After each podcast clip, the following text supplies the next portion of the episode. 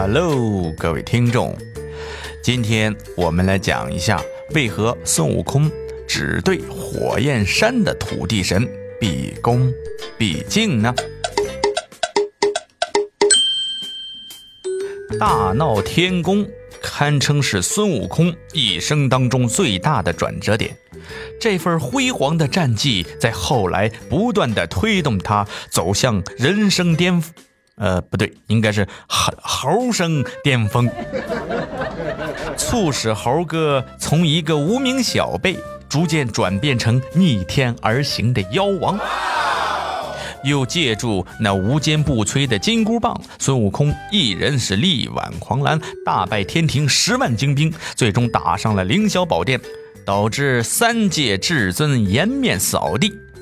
此战过后，齐天大圣的英名是威震天下呀！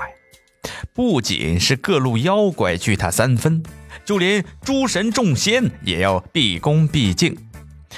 虽说如此啊，但他因刚烈的性格，也在《西游记》中留下了一个啊不好的恶名，叫做专打老弱病残。这话从何说起呢？啊，你想想啊。这《西游记》里边，但凡唐僧被妖怪暗中掳走了，孙悟空都会大棒一挥，把附近的土地神唤上来责怪一二。啊，通常情况下，年老力衰的土地公被教训完，还是免不了一顿棍棒之苦。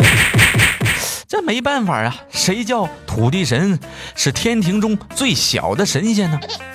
不过呀，凡事都有例外，这火焰山的土地神。就反而能让孙悟空毕恭毕敬。当年啊，唐僧师徒行至火焰山，半路突然遭遇牛魔王，这俩人是仇敌见面，分外眼红啊，各自是拼个你死我活，打死你个龟孙儿！结果呀，孙悟空不敌牛魔王，就使了个变化，上报玉帝，请来了天庭和佛教的人马。这孙悟空一看，这些兵马也不一定够啊，这上哪再去弄点兵力呢？他突然想到了火焰山的土地神，就把这火焰山的土地毕恭毕敬的请了出来。请注意，这个地方我用了“请”字。那照以前孙悟空还请。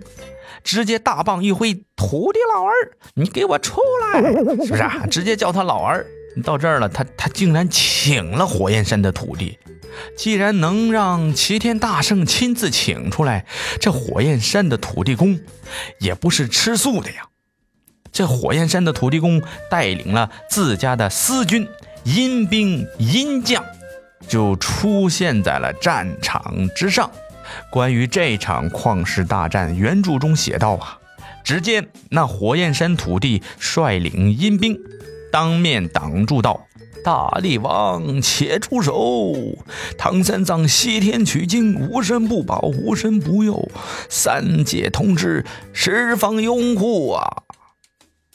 仅凭这小小的土地神，是绝对不可能拥有调兵遣将的权利的呀。帝王最担心的事情莫过于地方诸侯拥兵自重，因此啊，他们只会把兵权交到亲信或者大将军手里。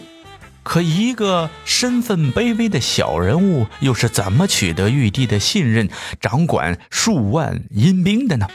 这赋予火焰山土地公权力的靠山，又是啥来头呢？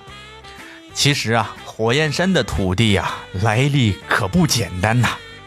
原著中是这样介绍火焰山土地神的：土地道，我本是兜率宫守炉的道人，被老君怪我失手，降下此间，就做了火焰山土地也。原来呀，这土地神的靠山，竟然是三清之首太上老君。难怪玉帝会赋予他调遣阴兵阴将的权利呀！这一直以来，太上老君和铁扇公主就有点啊，就那个说不清道不明，是吧？这双方手里呀，各自持有阴阳宝扇，是吧？还是情侣款，铁扇公主的孩子红孩儿会道教不传秘术三昧真火，这孙悟空可是看明白了呀，心知肚明啊，是不是？这土地神是太上老君特意安排在火焰山的心腹啊，而且还向玉帝这是借了兵权呐。这太上老君是谁呀？当年孙悟空大闹天宫，折腾那么久，谁都降服不了，就是太上老君一个金刚圈就砸过去了，这才把孙悟空拿下。